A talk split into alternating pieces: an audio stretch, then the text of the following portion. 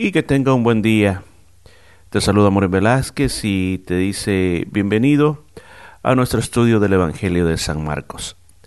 Y hoy vamos a la lección número 14 que lleva por título Nuestro Rey derrota gigantes. Y vamos a leer juntos la porción que toca este día, que es Marcos capítulo 3, versículo 20 al versículo 27. Y la palabra de Dios dice, y se agolpó de nuevo la gente, de modo que ellos ni aún podían comer pan. Cuando lo oyeron los suyos, vinieron para prenderle porque decían, está fuera de sí. Pero los escribas que habían venido a Jerusalén decían que tenía a Belcebú y que por el príncipe de los demonios echaba fuera a los demonios. Y habiéndolo llamado, le decía en parábolas, ¿Cómo puede Satanás echar fuera a Satanás? Si un reino está dividido contra sí mismo, tal reino no puede permanecer. Y si una casa está dividida contra sí mismo, tal casa no puede permanecer. Y si Satanás se levanta contra sí mismo y se divide, no puede permanecer, sino que ha llegado a su fin. Ninguno puede entrar en la casa de un hombre fuerte y, y saquear sus bienes, sin antes no le ata, y entonces podrá saquear su casa. Tenemos este día delante de nosotros una enseñanza muy bella. Pero antes de ir a la enseñanza, quisiera hacerle algunas preguntas para que nosotros nos vayamos ya interesando y comenzando a conocer este tema de este día. ¿Alguna vez a usted le han llamado loco porque usted es un cristiano. Quizás has estado en, algún, en alguna casa y de repente has comenzado a hablar de Jesús, viste la oportunidad y comenzaste a compartir el Evangelio, comenzaste a hablar que Jesús puede sanar, comenzaste a hablar que Cristo viene pronto, comenzaste a hablar de las profecías que se están cumpliendo y el resultado fue que la gente dijo que eras un fanático, que la gente te dijo que estabas perdiendo el tiempo, que te habían lavado la cabeza, que te habían mentido. Eh, la gran pregunta es que cuando nosotros hacemos esto, y por solo creer en el Evangelio, ¿qué es lo que nosotros hemos sentido en ese momento? ¿Nos sentimos alegres? ¿Nos sentimos avergonzados? ¿O tomamos aquella actitud de decir, bueno, si es así, pues nunca más vuelvo a hablar de Cristo? Podemos sentir muchas cosas cuando alguien nos dice eso. Pero el Señor Jesús nos dijo de que cuando por su causa nosotros padeciésemos, que nos sintiéramos contentos. Otra pregunta más. ¿Has visto alguna vez alguna manifestación espiritual en una iglesia que te hizo sentir incómodo? O sea, ¿qué quiere decir esta pregunta? A veces en las iglesias en nombre del Espíritu Santo se hacen muchas cosas que no son bíblicas. Recuerdo la historia de un pastor que nos visitó. Él había andado visitando muchas, muchas iglesias. Entonces dice que él fue a la región ahí por la Patagonia, en Sudamérica, y llegó a esta iglesia y cuando llegó a esta iglesia, eh, hubieron, hizo él el llamado para recibir a Cristo y las personas pasaron a recibir a Cristo. Pero después de eso pasó el pastor y dijo, quiero que las personas que han recibido a Cristo se queden aquí adelante, porque vamos a aplicar la sangre de Cristo sobre ustedes. Y de repente entró un diácono de la iglesia con un depósito lleno de sangre. Y se lo comenzaron a aplicar como, a, como que era agua bendita, comenzaron a ponerle sobre, sobre cada persona. Y el pastor pregunta, ¿y, qué es lo que están haciendo? Le dice, mire, le dice, hacemos algo que ellos se recuerden para toda la vida. Y lo que hacemos es de que la sangre no crea que es sangre de algún ser humano, sino que es sangre de pollo. Así que se las ponemos y que así ellos inclusive guarden la ropa y se recuerden este día que fueron cubiertas con la sangre de Cristo. Yo creo que situaciones como estas a veces nos hacen pensar qué está pasando en la iglesia. ¿Ha estado usted en alguna situación así? ¿Podría compartirnos lo que usted vio? Otra pregunta más, ¿por qué tú crees que es importante que busquemos estar unidos como iglesia y como familia? ¿Cuál es la razón ¿Qué es lo que usted cree con respecto a eso? ¿Por qué es importante buscar la unidad? ¿Por qué no podemos estar desunidos? Aún más no solo a nivel de iglesia, sino como familias. ¿Qué es la importancia de estar unidos como familia? Le hago otra pregunta también. ¿Recuerdas tú algún hábito del mundo que te costó quitar de tu vida y cómo lo hiciste tú? Cuando hablamos de esos hábitos del mundo, hablamos de esas cosas de que simplemente tú hacías, tú practicabas y te parecían normal. Ahora, cuando viniste a Cristo, comenzaste a cambiar, pero comenzaste a luchar contra eso y eso tú sabías que yo tengo este problema y no puedo quitármelo. Un ejemplo, podías ser decir malas palabras que toda tu vida tú dijiste malas palabras, pero cuando viniste a Cristo te diste cuenta de que eso no era correcto y tú dices, no, tengo que quitar esto de mi vida. Y lo lograste vencer. ¿Cómo hiciste? ¿Podrías tú compartir cómo hiciste para vencer ese hábito en tu vida? Bueno, una vez más, al hacer todas estas preguntas, inmediatamente estas preguntas son el reflejo de lo que vamos a estudiar este día. De esas cuatro preguntas que yo le he hecho, de que te han llamado loco por predicar el Evangelio, que si alguna vez has visto alguna manifestación rara, espiritual en alguna iglesia, acerca de por qué es importante la unidad o cómo vencer esos hábitos del mundo, es de lo que se trata la lección de este día. Así que vamos a explorar qué es lo que pasó, qué es lo que sucedió. Nuestro Rey Jesucristo estaba tan dedicado a su misión que él no podía tener un momento como para comerse un pedazo de pan o como para decir comer. Estaba tan ocupado. Y aún más, cuando él buscaba descansar, la gente seguía viniendo a él para ser sanado, para ser liberado, para escuchar un consejo de parte de Jesús. Ahora, pero vamos a ver de que así como había persona que estaba necesitada de Jesús y que ansiaba Jesús, había personas que estaban allí no con el mismo fin, sino que era otro fin con el cual habían llegado. Y en esta ocasión ese grupo de personas eran dos. Uno, los escribas desde Jerusalén y en segundo lugar, la familia de Jesús. Veamos la primera parte. La familia de Jesús no lo podía entender. Mire lo que dice el versículo 21. Al saber que estaba ahí, los parientes de Jesús acudieron a llevárselo, pues decían que se había vuelto loco. Y vamos a leer, vamos a comparar también lo que dice el evangelista Juan en el capítulo 10 y versículo 20. Y muchos de ellos decían, tiene un demonio y está loco, ¿por qué le hacéis caso? Escucha las aseveraciones que decían de Jesús.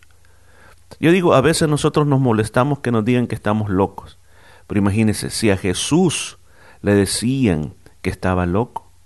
¿Qué es lo que estaba haciendo Jesús? Jesús solo estaba predicando el Evangelio, estaba sanando a los enfermos, estaba reprendiendo a los demonios. Y al estar haciendo eso, su familia creyó que estaba loco. Sus hermanos, no sabemos su madre, quizás su madre sabía, pero el resto, ahora recuerde que su madre tenía una hermana, tenía la familia, primos y un montón de personas en la familia. Y todos ellos, inmediatamente, al ver lo que Jesús decía, no solo lo que Jesús hacía, sino que lo que decía, que él decía que había venido del cielo, que él decía que iba a morir por los pecados de la humanidad. Cuando escuchaban hablar todo eso, la familia sentía vergüenza de este familiar. Y la idea de ellos era ir a agarrar a Jesús y encerrarlo a su casa. O sea, tendríamos que, que ver, por ejemplo, para entender más exactamente lo que el apóstol Juan nos cuenta, por qué razón la gente acusó a Jesús de estar loco. Y si usted quiere leerlo, está en el capítulo 10 de San Juan, pero yo lo voy a resumir. Y lo que Jesús en ese capítulo 10 le está diciendo a la gente, que él era el buen pastor y que él iba a morir por sus ovejas, y aunque lo mataran, él volvería a la vida. Literalmente voy a leer dos versículos. Por eso mi Padre me ama, porque pongo mi vida para volverla a tomar. No es el hombre quien me la quita, sino que yo la pongo por mi propia voluntad, porque tengo autoridad para ponerla y tengo autoridad para tomarla de nuevo, porque esta autoridad he recibido de mi Padre. O sea, ante estas declaraciones de alguien que estaba diciendo, yo voy a morir por mis ovejas, voy a morir por ellas, pero tengo el poder de volver a levantarme de entre los muertos. Entonces dijeron, está loco, eso no es posible, eso nunca antes ha pasado. Entonces por eso es cuando nosotros hablamos del mensaje del Evangelio, que Jesucristo salva, que Jesucristo cambia, que Jesucristo viene, que Jesucristo puede sanar tu enfermedad, que Jesucristo puede arreglar tu matrimonio. La gente dice, eso no es normal. Si usted quiere sanar, vaya al doctor. Si usted quiere arreglar sus problemas matrimoniales, vaya a un psicólogo. Si usted quiere ser libre del pecado, ¿quién puede ser libre del pecado? Todos somos seres humanos. Entonces, por esa razón, el ataque contra Jesús y aún su propia familia quería encerrarlo, meterlo en su casa y no dejarlo salir. ¿Sabe? El apóstol Pablo lo dijo, que la palabra del Evangelio es una locura. ¿En qué aspecto? Mejor leámoslo literalmente. 1 Corintios 1, 18 dice, porque la palabra de la cruz, o sea, la palabra del Evangelio, es locura para los que se pierden, para los que se salvan. Esto es a nosotros, es poder de Dios. ¿Qué es lo que está diciendo Pablo? El Evangelio es poder. Ya hemos dicho que la palabra poder significa, viene una, de una palabra griega de donde se origina la palabra dinamita. Podemos decir que el Evangelio es dinamita de Dios. El Evangelio puede quebrar cualquier piedra. El Evangelio tiene poder para abrir camino, pero para el que se pierde, para el que no quiere saber nada, simplemente se mete bajo ese concepto que estamos locos. La familia de Jesús no lo entendía. La familia de Jesús le llamaba loco. La familia de Jesús lo quería encerrar en la casa para que él no saliera, para que no los pusiera en vergüenza. Pero Jesús no se detuvo, él siguió predicando las buenas nuevas del Evangelio, sabiendo que un día su familia iba a creer en el Evangelio. Tenemos posteriormente, la Biblia nos dice que su familia fue creyendo poco a poco, aunque muchos de ellos hasta que Jesús murió y resucitó cuando vieron de que era cierto lo que Jesús decía, hasta entonces decidieron creer. Por ejemplo, tenemos como evidencia de esos que dos hermanos de Jesús escribieron dos cartas en la Biblia. Una de ellos es la epístola de Judas, si usted la busca, o la carta de Judas, solo tiene como un capítulo, y también la famosa carta de Santiago. Santiago y Judas eran hermanos del Señor. Entonces, eh, uno puede, puede ver claramente de cómo, cómo Jesús, estando en esa situación de que su familia no creía en él, trataron de, de, hacer imposible la vida para él, pero él no se detuvo. Él siguió predicando, él siguió adelante llevando estas buenas noticias del Evangelio. Ahora, vuelvo a hacer esta pregunta. ¿Ha tenido usted esa experiencia que algún miembro de tu familia, compañero de trabajo, te ha dicho que estás loco porque has hablado del Evangelio? ¿Podrías compartir esta experiencia? Yo recuerdo en una ocasión íbamos para la clase de inglés, e íbamos en el autobús y el autobús iba lleno. Y recuerdo que mi esposa saca la Biblia y comienza a leer la Biblia en el autobús. Cuando sacó la Biblia yo me fijé que hubo una mujer ya mayor que la comenzó a ver a ella como con desprecio. Y ella seguía leyendo y cada vez que yo venía un poco nerviosa porque yo miraba que la, la mujer se estaba como enojando. Cada vez de que mi esposa movía la página de la Biblia para pasar a otra página, ella meneaba la cabeza como totalmente disgustada por lo que ella estaba haciendo. Cuando nos íbamos a bajar, ella se acerca casi cara a cara y le dice a ella, Gypsy. Bueno, nosotros éramos nuevos en Australia y no sabíamos qué quería decir, pero por el rostro pensamos quizás a lo mejor será una mala palabra y se bajó. Cuando íbamos a la clase le preguntamos a la, a la profesora qué significaba esa palabra y nos dijo, bueno, son unos gitanos. Entonces esta mujer dijo, nos llamó gitanos por el hecho de que estábamos o mi esposa venía leyendo la Biblia. O sea, le molestó de que ella viniera leyendo la palabra de Dios. Yo no sé qué incidentes te han pasado en tu vida, pero recuerda, hay que ser como el Señor, que no le importó que la familia de Él no creyera en Él, no le importó que no lo apoyaran, no le importó que le pusieran estorbo, él siguió adelante. Y nosotros lo que tenemos que hacer también en nuestra vida, seguir adelante, porque un día Dios va a traer ese miembro de tu familia a los pies del Señor como recompensa de tu fidelidad a Dios, como pasó en el caso del Señor Jesús. En segundo lugar, mire la otra oposición que el Señor está enfrentando. Los religiosos lo miraban como un siervo de Satanás. Versículo 22 del capítulo 3 dice, pero los escribas que habían venido a Jerusalén decían que tenía Belcebú y que por el príncipe de los demonios echaba fuera a los demonios. Algunas Biblias le llaman Baalzebú y en la Biblia que tenemos nosotros le dice Belcebú. Recuerde que Baal era una deidad que era muy adorado en, la, en esa región desde tiempos muy antiguos. Entonces, ¿quién era Belcebú o Balcebú? Era un dios cananeo considerado uno de los príncipes de los demonios de aquella época.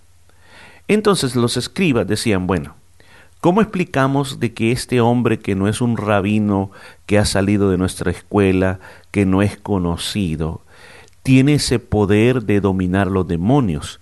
Los demonios le tienen miedo, los demonios se van huyendo, no hay demonio que se le resista a él. Nosotros entendemos, decían ellos, que para hacer eso hay que estudiar mucho y hay que seguir los procedimientos que nosotros tenemos para hacer el exorcismo. Pero este hombre no necesita de, tantas cosas, de tanto ritualismo, sino que simplemente le da una orden y salen huyendo como que él fuera un gran general. Entonces, por esa razón, le acusan a Jesús de que este demonio principal o este príncipe, los demonios, estaba sobre él y que por esa razón los demonios le obedecían. Qué terrible. Qué terrible era de que no solo habían llamado a Jesús loco, ahora este sector le estaba llamando que estaba endemoniado. Ahora piensa por un momento. ¿Cuántas veces nosotros nos ofendemos porque las personas nos llaman nombres? Y a nuestro Jesús, mire todo lo que le estaban diciendo. Y él siguió adelante, haciendo lo que tenía que, que, tenía que hacer. Y es que la verdad en, en nuestros días no podemos negar de que hay bastante infiltración de las tinieblas. Y lo cual a veces el mismo pueblo de Dios cae dentro de estas trampas y a veces hay iglesias que se corrompen, que se van detrás de todo esto. Eh, por ejemplo, esto usted lo puede buscar en YouTube, eh, lo encuentra los nombres, las diferentes unciones, eh, mal llamadas unciones, porque creo que no deberían de llamarle unciones, sino que simplemente son trampas que muchos llamados ministros de Dios están haciendo caer al pueblo. Y esas trampas, esos eh, engaños satánicos, no solamente se lo están haciendo a 10 personas, congregaciones de 10 o de 20 personas, sino que congregaciones gigantescas están cayendo bajo la trampa de, de todas estas personas. Por ejemplo, le voy a mencionar algunas, las cuales, repito, hay evidencias, usted lo puede buscar en YouTube, ahí están esos videos que le llaman las diferentes unciones. Por ejemplo, alguien que le pega a la gente con una sandalia, porque cuando le pegue con la sandalia va a recibir la unción. Hay otra persona que toma agua de una botella y luego escupe esa agua en el rostro de una persona para que reciba una unción. Otro tira dinero en el suelo y luego ordena que la gente se tire sobre el suelo para tomar control sobre sus finanzas.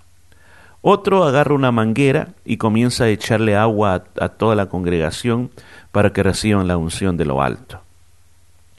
Está otro también, un hermano que está con un montón de cajas de goma de mascar o chicle y está ofreciéndola como que fuera un vendedor callejero diciendo y si usted come de este chicle, si usted come de esta goma de mascar, inmediatamente usted la coma, la unción se va a liberar sobre su boca y va a ser sano y usted va a recibir el poder de Dios.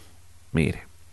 Hay otro que está con la escoba y le dice, traigan las escobas a la iglesia, voy a ungir las escobas y luego usted se va para su casa y comienza a barrer su casa con estas escobas ungidas y va a ver de que va a comenzarle a venir el dinero, va a ver que usted va a comenzar a ver cómo las cosas comienzan a cambiar en su casa. Hay otros que comienzan a promover que si usted pone sal en las esquinas de su casa, los demonios van a salir huyendo. Y si usted conoce una persona que está endemoniada, tírele sal. Si usted sospecha que su marido está endemoniado, tírele sal cuando está durmiendo y va a ver que los demonios se van a ir. Hay otro que lo que hace es, eh, le dice a una persona, venga para acá, ¿usted quiere la unción? Sí, le dice, yo quiero la unción. Ok, prepárate que viene fuerte para ti. Y lo que hace es pegarle una gran bofetada. Y la otra persona se queda asustada y le dice, ¿quieres más? Y la persona dice, sí, más. Y le da otra más, le da como tres.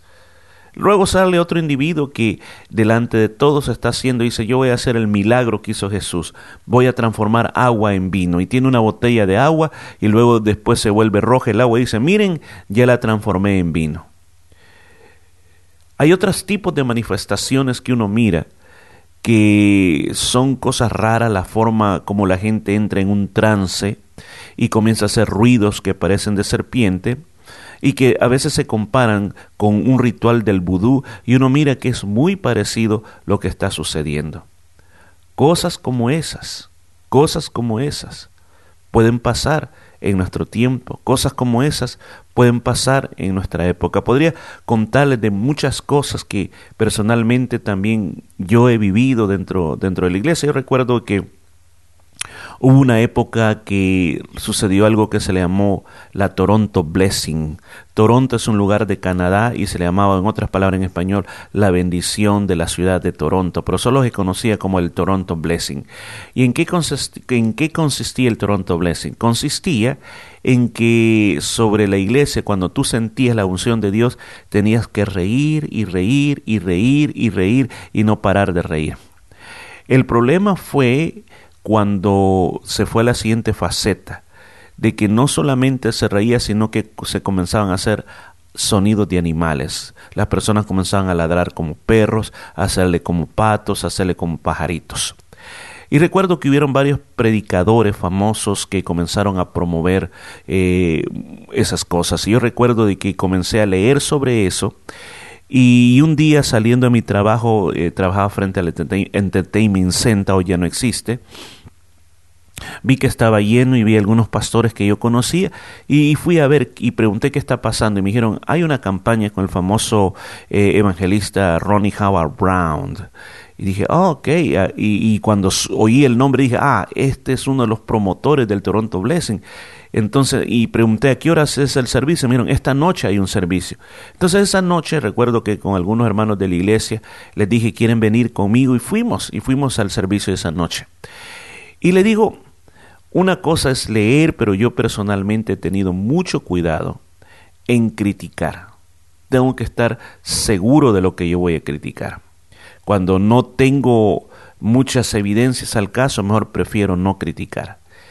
Y recuerdo que fuimos, nos sentamos, la alabanza estuvo muy preciosa, pero de repente comenzamos a escuchar al lado de nosotros una persona que comenzó a ladrar como perro y luego otra persona, uno ladraba como un perro grande, a ese estilo, wow, wow, le hacía así, y otra, una mujer comenzó a ladrar como perro chiquito, wow, wow, así casi parecía gato.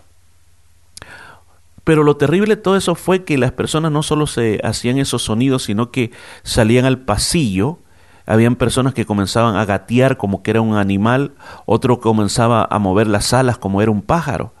Entonces todo se transformó como una, llamémosle una locura, era una locura terrible. Y luego en el altar el predicador eh, tomó a, una, a la esposa de uno de los pastores más importantes eh, de West Australia, y bajo la unción ella comenzó a hacer un montón de cosas en el escenario y ella llegaba, el escenario tenía quizás como unos cuatro metros de altura, estaba bien alto y ella parecía que llegaba a la orilla y se iba a caer y regresar. Y la gente se reía de ver que se cae o no se cae, se cae o no se cae. Era una locura tremenda. Nosotros nos tuvimos que venir y realmente nos dimos cuenta de qué era eso, de cómo se trataba, en qué consistía eso. Porque tenemos que tener mucho cuidado de que no inmediatamente comenzar a decir esto es satánico, porque hay un peligro muy grande que este capítulo también nos va a enseñar, de que atribuir las obras de Dios a Satanás es un pecado muy grande. Por eso en 1 Tesalonicenses 5:21 dice, examinadlo todo, retenerlo. Bueno, nos llama a examinarlo, no nos llama a criticarlo, sino examinarlo. Aún más, aún más, yo quiero ponerle otra experiencia como también contestando la pregunta de esta sección que dice, ¿ha visto usted alguna de estas cosas antes mencionadas? ¿Qué podemos hacer nosotros para no caer en el engaño satánico de participar en algo que no es de Dios? Ahora, para poder responder a esto, eh, aún más, yo creo que necesitamos seguir contándole experiencias. En una ocasión hubo en la iglesia un campamento de jóvenes y fue durante esta época de la Toronto Blessing. Le voy a contar esto para que vea cómo tratar con estas cosas. Y recuerdo de que cuando fuimos al campamento de jóvenes, eh, normalmente siempre eh, acompañamos adultos a los jóvenes para supervisarles, ayudarles con la comida y con todo lo demás. Y, recuerdo que fuimos como unas eh, seis adultos. Y recuerdo de que cuando comenzó el culto de la noche y presentaron al predicador invitado, comienza a hablar sobre este tema yo cuando lo comencé a escuchar dije, wow, se nos vino la Toronto Blessing aquí. Y entonces comenzó a llamar a los jóvenes y comenzó a decirles, ok, ustedes van a reírse así. Comiencen a hacerle, todo el mundo póngase las manos en el estómago y comienza a hacerle, jo, jo, jo, jo. Y comenzaron todos a hacer y de repente teníamos todo mundo riendo, si se reían, se caían al suelo, o sea, se, se hablaba mucho de, la, de estar borrachos en el espíritu. y recuerdo que en esa época también salió una canción que, que decía, yo quiero beber más, yo quiero beber más, quiero emborracharme en tu espíritu. Entonces esa canción sonaba y sonaba y me recuerdo de los jóvenes tirados al suelo, riéndose, llorando y haciendo, y yo recuerdo que estaba solo observando y de repente el predicador viene a mí y me dice, pastor, ¿lo quiere recibir? Ok, le digo, ore por mí. Y comenzó y me dijo, oh, oh, y que me riera. Y yo le digo, pero ¿y por qué me voy a reír? Me dice, porque si no, no lo vas a recibir. No, le dije, yo estoy dispuesto, le digo, a reírme como un loco, pero si viene de parte del Espíritu Santo. Pero yo no me voy a reír porque usted me está diciendo que me ría. Y entonces me dijo, pastor, parece que usted está cerrado al Espíritu Santo. No, no importa. Y recuerdo que mejor me quedé con los ojos abiertos tratando de que hubiera orden en ese lugar. Algo que yo quisiera decirle es de que cuando regresamos a la iglesia, los jóvenes venían en otro nivel. Cuando nos fuimos teníamos un montón de jóvenes apagados, más en el mundo que en Cristo. Pero esto es lo extraño. Por eso le digo, no podemos simplemente decirle que es satánico porque no lo comprendemos. Porque ese es otro aspecto. Que lo que no comprendemos le decimos es del diablo. Pero dice examinarlo todo.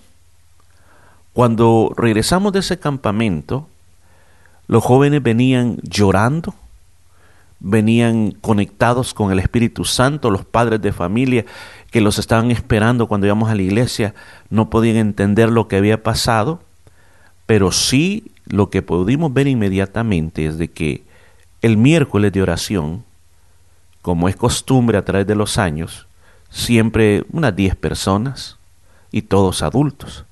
Pero ese miércoles de oración la iglesia se llenó solo de los jóvenes que venían a orar a la iglesia yo me quedé, wow, ¿qué está pasando? El viernes en la reunión me contaron que hubo una manifestación tremenda del poder de Dios. A tal grado que los jóvenes, recuerdo que ese día ellos determinaron llevar a la iglesia todas las cosas que eran desagradables para Dios.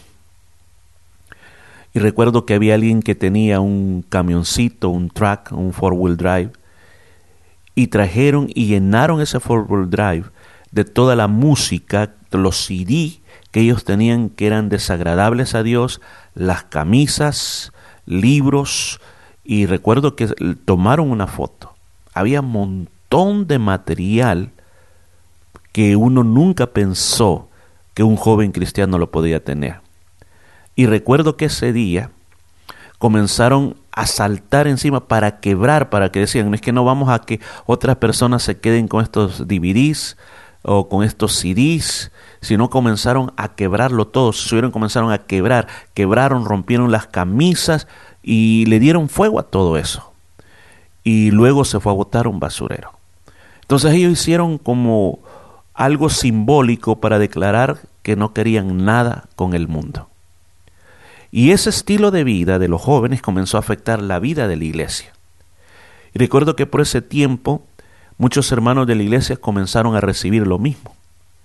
Entonces se comenzaba a dar ese tipo de manifestaciones dentro de la iglesia. Y de repente se cantaban solo dos canciones y de repente solo todo el resto se, se tornaba en pasar riéndose, adorando, eh, orando. Y, y venía momentos en que de repente uno se daba cuenta, habían pasado dos o tres horas así.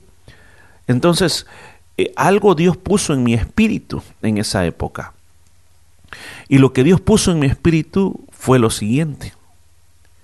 Hay cosas que tú nunca vas a comprender de cómo yo hago las cosas.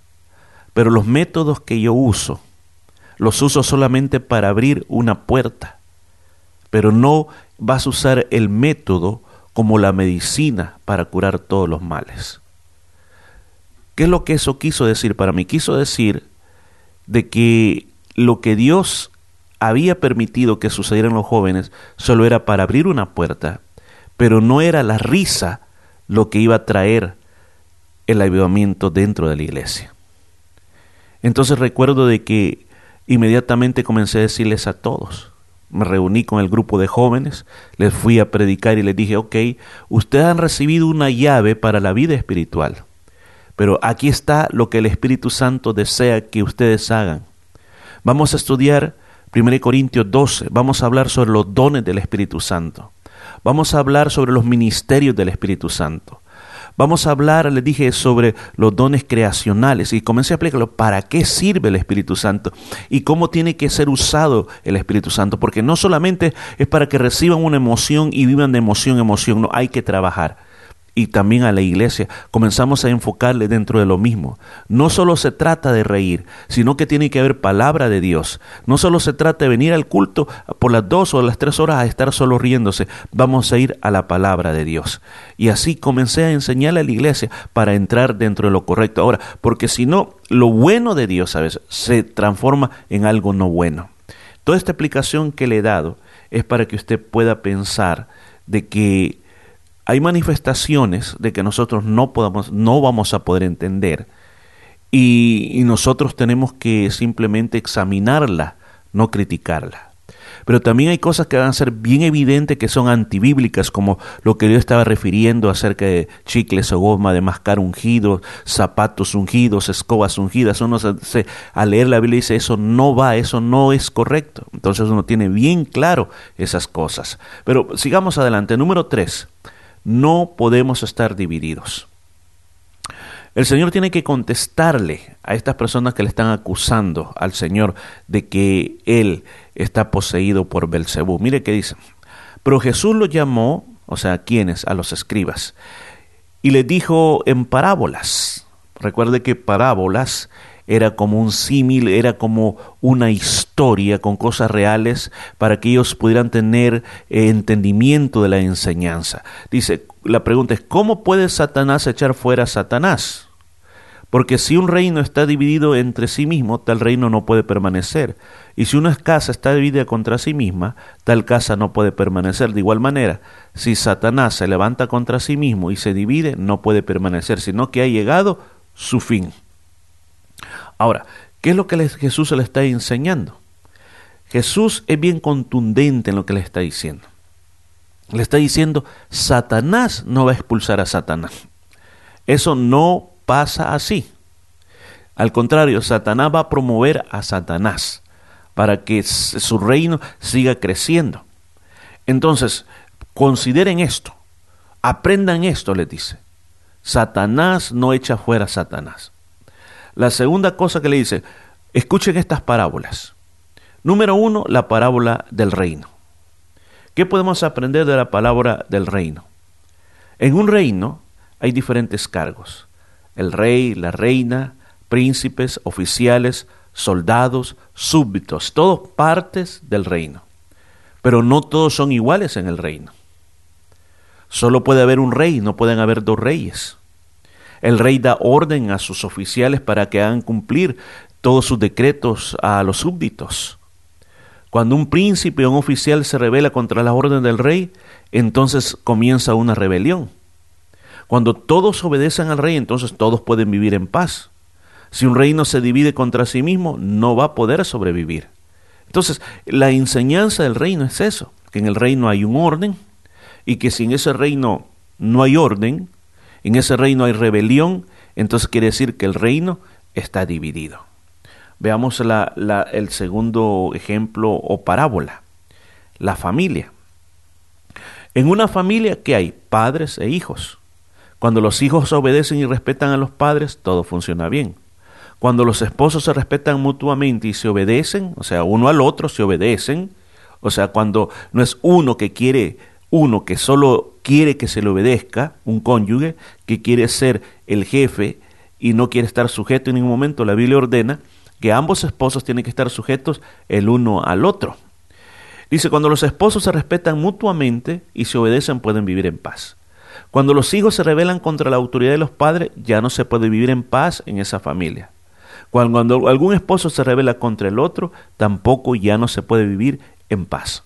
Si usted puede ver en ambas situaciones, se nos enseña que tanto un reino como una familia tiene que estar unida para sobrevivir. Las divisiones simplemente son una sentencia de destrucción. Una familia que no está unida no va a sobrevivir por mucho tiempo. Pensamos en la iglesia. Una iglesia dividida no va a sobrevivir. Una iglesia donde no se respeta las autoridades, una iglesia donde no hay unidad de trabajo, va a ser una iglesia que está condenada a desaparecer. Y Jesús le muestra a los escribas que él no puede estar trabajando para Satanás, porque Satanás le interesa incrementar el reino y no destruirlo. Además, y eso es un principio que tenemos que aprender, que Satanás como diablo mentiroso y corrupto trata de vivir en unidad con sus demonios. Ahora, ¿por qué no nosotros la iglesia aprendemos eso? Aprendemos a vivir en unidad y a incrementar el reino de Dios. Imagínense, si Satanás está en su propia contra, no va a poder sobrevivir, sino que su reino va a terminar. ¿Por qué? Porque está dividido. Entonces traigamos ese principio a la iglesia. La iglesia que no se une no va a ir muy adelante, no va a conquistar nada. Por eso el apóstol Pablo dice en Efesios 4:3, esforzándonos por preservar la unidad del Espíritu en el vínculo de la paz.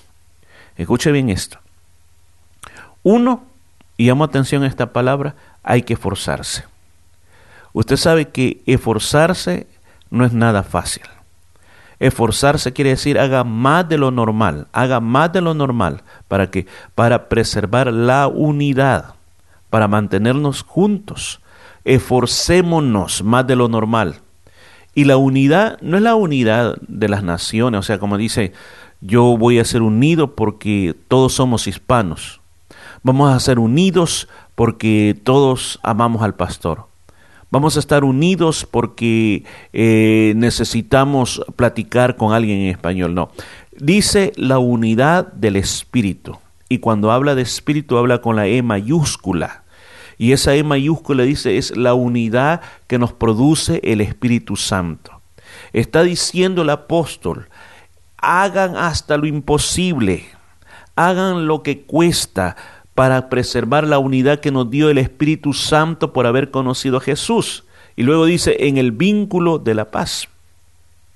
Cuando habla la palabra vínculo, un vínculo, imagínese una cadena. El eslabón de la cadena es un vínculo. Esos, llamémosle, le vamos a llamar de otra manera, esos pequeños anillos de una cadena de hierro, cuando se unen, eso se llama un vínculo. Y ese vínculo, esa cadena, lo hace muy fuerte. Ahora, es la unidad del espíritu, pero dice que es el vínculo de la paz. O sea que lo que nos une es la paz. El conflicto nos desune, pero la paz nos une a nosotros. Le hago una pregunta. ¿Qué tanto nos estamos esforzando en incrementar la unidad en nuestra iglesia o en nuestra familia? ¿Qué paso nosotros damos? ¿Qué hacemos al respecto? ¿Incrementamos o contribuimos a la desunidad? Vamos al punto número cuatro. Atando al hombre fuerte. Marcos 3:27 dice, si alguien quiere robar todo lo que hay en la casa de un hombre fuerte, primero tiene que atar a ese hombre. Ahora Jesús está siempre hablándole a los escribas y les habla de un concepto que ha sido muy explicado y hay muchos mensajes sobre quién es el hombre fuerte. Pero cuando uno analiza el lenguaje de Jesús, para hombre fuerte en el hebreo se dice un gigante. Se dice un gigante. Jesús quiere que por un momento siempre está usando de parábolas, figuras, para que la idea de la parábola, escuche bien esto, pongamos atención a esto, la idea de la parábola es para que tú uses tu imaginación. Esa es la idea de la parábola. La parábola no simplemente es para transmitir un concepto teológico eh, y algo teórico, no, la parábola te lleva a usar tu imaginación. Entonces, cuando Jesús está hablando de un hombre fuerte, para aquel momento para el, judío estaba significando un gigante. Estaba, Jesús quería que te imaginaras a un gigante que tiene tanto poder que se ha acostumbrado a robarle a la gente lo mejor que tiene, a robarle sus cosechas, su oro, eh, parte de la familia, y viene y, y, tiene un castillo o tiene una fortaleza donde está guardando todo lo que ha robado. Ahí hay esclavos, ahí hay oro, hay alimentos, hay animales. Y entonces el Señor dice, imagínate que esa persona tiene todo eso en un castillo o en una fortaleza que es difícil entrar, pero tú ves hacia esa fortaleza y dices, ahí está lo que me robaron, ahí está lo que me quitaron, ahí está. Y dice, bueno, vamos a traerlo. No, ¿cómo vamos a ir a meternos Ah, pues, pero, pero si lo que está ahí nos pertenece, sí, nos pertenece legalmente de nosotros lo que está ahí.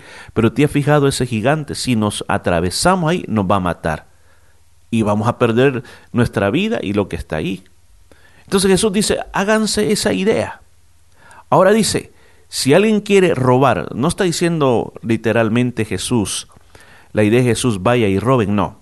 Lo que Jesús está diciendo, como lo expliqué anteriormente, vayan a quitarle lo que les ha robado a ustedes. Vayan a, poseer lo que realmente era suyo. Si ustedes quieren volver a poseer lo que ese enemigo les quitó, la única manera es que hay que amarrarlo. Hay que amarrarlo. Porque si lo amarran, entonces ustedes van a poder sacar todo lo que les corresponde. ¿Quién es ese gigante? Ese gigante es Satanás. Ese gigante Satanás nos ha quitado y nos ha robado muchas cosas en nuestra vida. En toda tu vida, desde que eras niño, joven, hasta la edad adulta, Satanás te ha robado muchas cosas. Sí. Muchas cosas en las cuales te ha hecho mucho daño. Y hasta ahora lleva las consecuencias de eso. Él te robó. Ahora, nosotros no tenemos la autoridad y aquí no dice que hay que matar a ese hombre fuerte. Hay que matar a ese gigante. No dice eso. Dice que hay que atarlo. Entonces, ¿qué quiere decir esa parte que dice que hay que atarlo? Hay que cortarle la posibilidad de actuar contra nosotros. En otras palabras, quiere decir es despojarlo de toda autoridad que tenga en nuestras vidas los gigantes, le vamos a llamar los demonios, que vienen de parte de ese hombre fuerte, nos han hecho tanto daño. ¿Por qué razón? Mire, le voy a decir por cuál, porque, por cuál razón nos hacen daño estos gigantes en nuestra vida. Número uno, porque nosotros les hemos dado títulos legales. ¿Qué es un título legal? Un título legal es algo que tú estás haciendo en tu vida y por lo tanto tú le estás dando derecho a que pueda hacer contigo todo lo que quiera. Darle un título legal es estar cometiendo un pecado, un pecado que tú sabes que es desagradable delante de Dios, pero tú insistes, insistes, insistes y mientras nadie lo sepa, tú crees que está bien. Pero el problema es que cuando cometemos eso, nosotros le hemos dado un título de propiedad legal a ese gigante, por lo tanto, él viene, destruye varias áreas de la vida, eh, familia, finanzas, inclusive las iglesias. Si en las iglesias, los miembros de las iglesias no nos realmente no nos purificamos delante de Dios y tenemos vidas eh, llenas de pecado, simplemente esos gigantes van a tener autoridad sobre la iglesia para no dejarle alcanzar el potencial. Por eso es tan importante que podamos entender esto. Por ejemplo, veamos qué es lo que hizo Jesús. Jesús antes de comenzar su ministerio, después que fue bautizado, nos cuenta San Mateo capítulo 4, fue al desierto. ¿A qué fue a hacer el desierto? ¿Por qué no se fue a predicar inmediatamente? Porque Jesús entendía este principio, el principio que si él quería ser exitoso en el ministerio de poder sanar enfermos, echar fuera demonios, llegar al corazón de las personas para que se convirtieran al reino de Él, sabía que lo primero que tenía que hacer es, era atar al hombre fuerte. ¿Y dónde lo hizo? En el desierto. Ahí le quitó toda autoridad. Recuerde que Satanás lo siguió atando. perdón, Satanás lo siguió atacando. Pero ese enemigo era un enemigo derrotado, un enemigo que se dolía por la derrota que Jesús le había dado ahí en el, en el desierto. Ahora, con esa autoridad Jesús y los demonios reconocían de que dice, los demonios sabían decir, este fue capaz de derrotar a nuestro amo allá en el desierto, por lo tanto, tenemos que obedecerlos. Ahora, piense personalmente en su vida.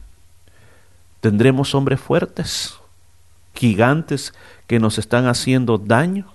Ahora Jesús dijo, hay que atarlos, hay que atarlos. Hay que quitarles toda autoridad y todo poder. Y yo sé la gran pregunta, pero ¿cómo podemos hacer para atar esos gigantes? Bueno, primero, lo primerito es identificarlo. ¿Cómo se llama tu gigante?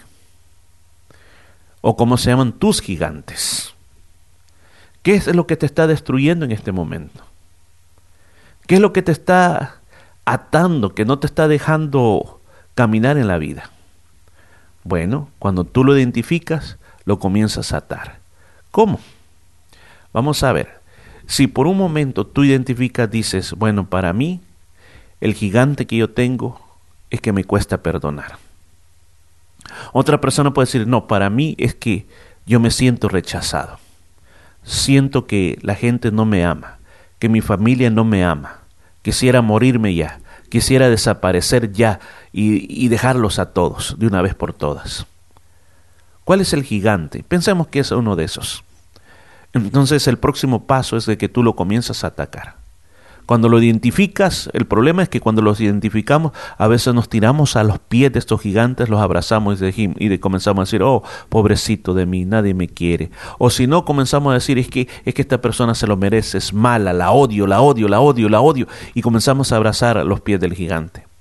Pero atarlo en el nombre de Jesús es comenzar a decir, te reprendo, no te quiero en mi vida, te echo fuera, te quito todo poder, te quito toda autoridad en el nombre de Jesús. Y cuando tú comienzas a sentir esas cosas, por ejemplo, a sentir compasión o, o, ¿cómo podemos llamarla? A sentir tristeza por ti mismo, por el rechazo, tú comienzas a decir, no, yo soy amado de Dios, el Señor me ama y tengo que sacarme esa mentira de la cabeza, yo soy amado por Dios y te comienzas a sentir amado porque tú lo comienzas a declarar, comienzas a reprender, comienzas a echar fuera y comienzas a decir de que tú eres cubierto con la sangre de Jesucristo y te niegas a obedecer los deseos de esos gigantes. Juan, 1 Juan 4:4 dice, hijitos, vosotros sois de Dios y los habéis vencido, porque mayor es el que está en vosotros que el que está en el mundo. No importa el gigante que sea, pero Dios te ha establecido para que derrotes a esos gigantes de tu vida, que ates ese hombre fuerte o ese gigante, y en el nombre de Jesús tú cambies porque tú tienes que comenzar a creer que mayor es el que está en ti que el que está en este mundo. Vamos a ir cerrando esto. Yo quiero decirte a ti que nunca has tenido un encuentro personal con Jesucristo. Nunca se te olvide que Dios te ama así como eres, no importa lo que hayas hecho. La lección de este día te enseña que Jesús tuvo oposición de su familia, oposición de los escribas, pero siguió adelante su misión. Y quizás tú piensas, y si yo recibo a Jesús en mi corazón, si yo le abro mi corazón a Jesús, pues mis amigos se van a burlar de mí, mi familia se va a poner contra mí. Le digo, lo más importante es tu salvación, no lo que piensan tus amigos y tu familia. Jesús nos dio autoridad para atar gigantes, para tener toda autoridad, para ser libres en el nombre de Jesús. Lo que tú tienes que hacer este día, cualquier cosa que te esté atando, todo comienza con reconocer a Jesús como pecador personal, como pecador, como pecador. Si tú te das cuenta que en tu vida tú dices, yo personalmente dices, yo reconozco que soy un pecador, reconozco que necesito cambiar, y tú dices, Señor, ven a mi corazón a perdonarme mis pecados, serás salvo. Isaías dice en 1.18, vengan, pongamos todas las cosas en claro, dice el Señor. Son sus pecados como escarlata, quedarán blancos como la nieve. Son rojos como la púrpura, quedarán como la lana. Jesús vino por ti, para cambiarte, para limpiarte. Lo que tienes que hacer es creer solamente que con Jesús hay nuevos comienzos. Este es el día de tu llamado. Hoy puedes responder y ser un seguidor de Jesús. ¿Te gustaría? Pues haz esta oración conmigo, muy simple. Señor Jesús, yo vengo delante de ti para pedirte perdón por todos mis pecados. Este día yo te recibo como el Salvador de mi vida. Creo que moriste en la cruz y derramaste tu sangre para perdonar todos mis pecados. Este día confieso que yo creo en mi corazón y lo confieso con mi boca. Que tú moriste en la cruz y resucitaste al tercer día y que lo hiciste por mí. Gracias por perdonarme y recibirme como tu Hijo. Amén. Si usted hizo esta oración, yo le invito a que se congregue. Que busque una iglesia donde congregarse, una iglesia donde crean el Padre, el Hijo y el Espíritu Santo, formes parte de esa comunidad y comienza a congregarte porque ahí te van a enseñar mucho más acerca de la Biblia y vas a tener otros hermanos que te van a ayudar en la fe. En segundo lugar, te invito a que puedas tener una Biblia. Hoy en día hay muchas Biblias que se pueden bajar directo a tu teléfono, a tu computadora, y tienes que leer la Biblia todos los días. Tienes que saber qué es lo que Dios te quiere decir a ti. La Biblia es la carta de Dios para ti. Ahora, puedes comenzar a leer el Nuevo Testamento para que te vayas acostumbrando a la Biblia. Comienzas a leer el Nuevo Testamento, la vida de Jesús, y vas a entender las enseñanzas de Jesús. Y lo que no entiendas, pues sigue adelante. Por eso al congregarte te van a explicar más la Biblia. En tercer lugar, o tienes que orar. Orar es hablar con Dios. Así como hablas con otra persona para contarles tus problemas, también tú tienes que acercarte a Dios todos los días. Cuando te levantes, ora. Cuando te vas a dormir, ora. Y durante tu tiempo libre, toma aunque sea cinco minutos para contarle a Dios cómo te sientes y para pedir ayuda de parte de Dios. Y por último, te pedimos que compartas tu fe con otras personas. Cuéntales a otros lo que Dios ha hecho por ti. Ahora quiero dirigirme a, todas aquellas personas que ya conocen a Jesús y que van por mucho tiempo en el camino del Evangelio. Como resumimos la lección de hoy? Se nos está haciendo un llamado a seguir adelante. Y no importa si la gente se burla de nosotros, si nuestra familia se opone, igual tenemos que seguir a Jesús y seguir su Evangelio. Este día la lección nos enseñó a no dejarnos engañar por las imitaciones satánicas tenemos que examinarlo todo antes de emitir cualquier juicio. Y nos enseñó que tenemos que atar a ese hombre fuerte o al gigante que en nuestra vida nos está haciendo daño para recobrar todo lo que nos ha robado. Yo te invito a que podamos tomar una decisión muy fuerte en Dios y que no nos dejemos vencer por el mal. Yo te invito a que pensemos qué tanto amamos nuestra iglesia que luchemos por la unidad de nuestra iglesia, que busquemos la paz los unos con los otros, que nos ayudemos, que nos cuidemos los unos a los otros y que podamos proteger a aquellas personas que son nuestros líderes en oración y siendo obedientes también, para que así nosotros podamos disfrutar de tiempos mejores. Decíamos que si el mismo diablo está ocupado en ser unido, cuanto más nosotros que somos la iglesia de Cristo. Yo te invito a que juntos oremos este día. Querido Señor, te pedimos que nos hagas miembros activos de la unidad de la iglesia. Que podamos ser una iglesia muy unida y que combatamos todo espíritu de división. Te pedimos, Señor, que nos ayudes a combatir a todos los gigantes de nuestra vida. Que tomemos autoridad sobre todo aquello que hasta ahora nos ha derrotado. Te pedimos, Señor, que abras nuestros ojos para no caer en la trampa del diablo y evitar que seamos extraviados a doctrinas de demonios. Ayúdanos a seguir lo bueno, lo verdadero y lo correcto. Te lo pedimos en el nombre de Jesucristo. Amén y amén. Qué bueno haber compartido esta lección con usted y bueno, nos vamos a volver a escuchar en otra próxima ocasión, en otra próxima lección. Sé bendecido en el nombre de Jesús.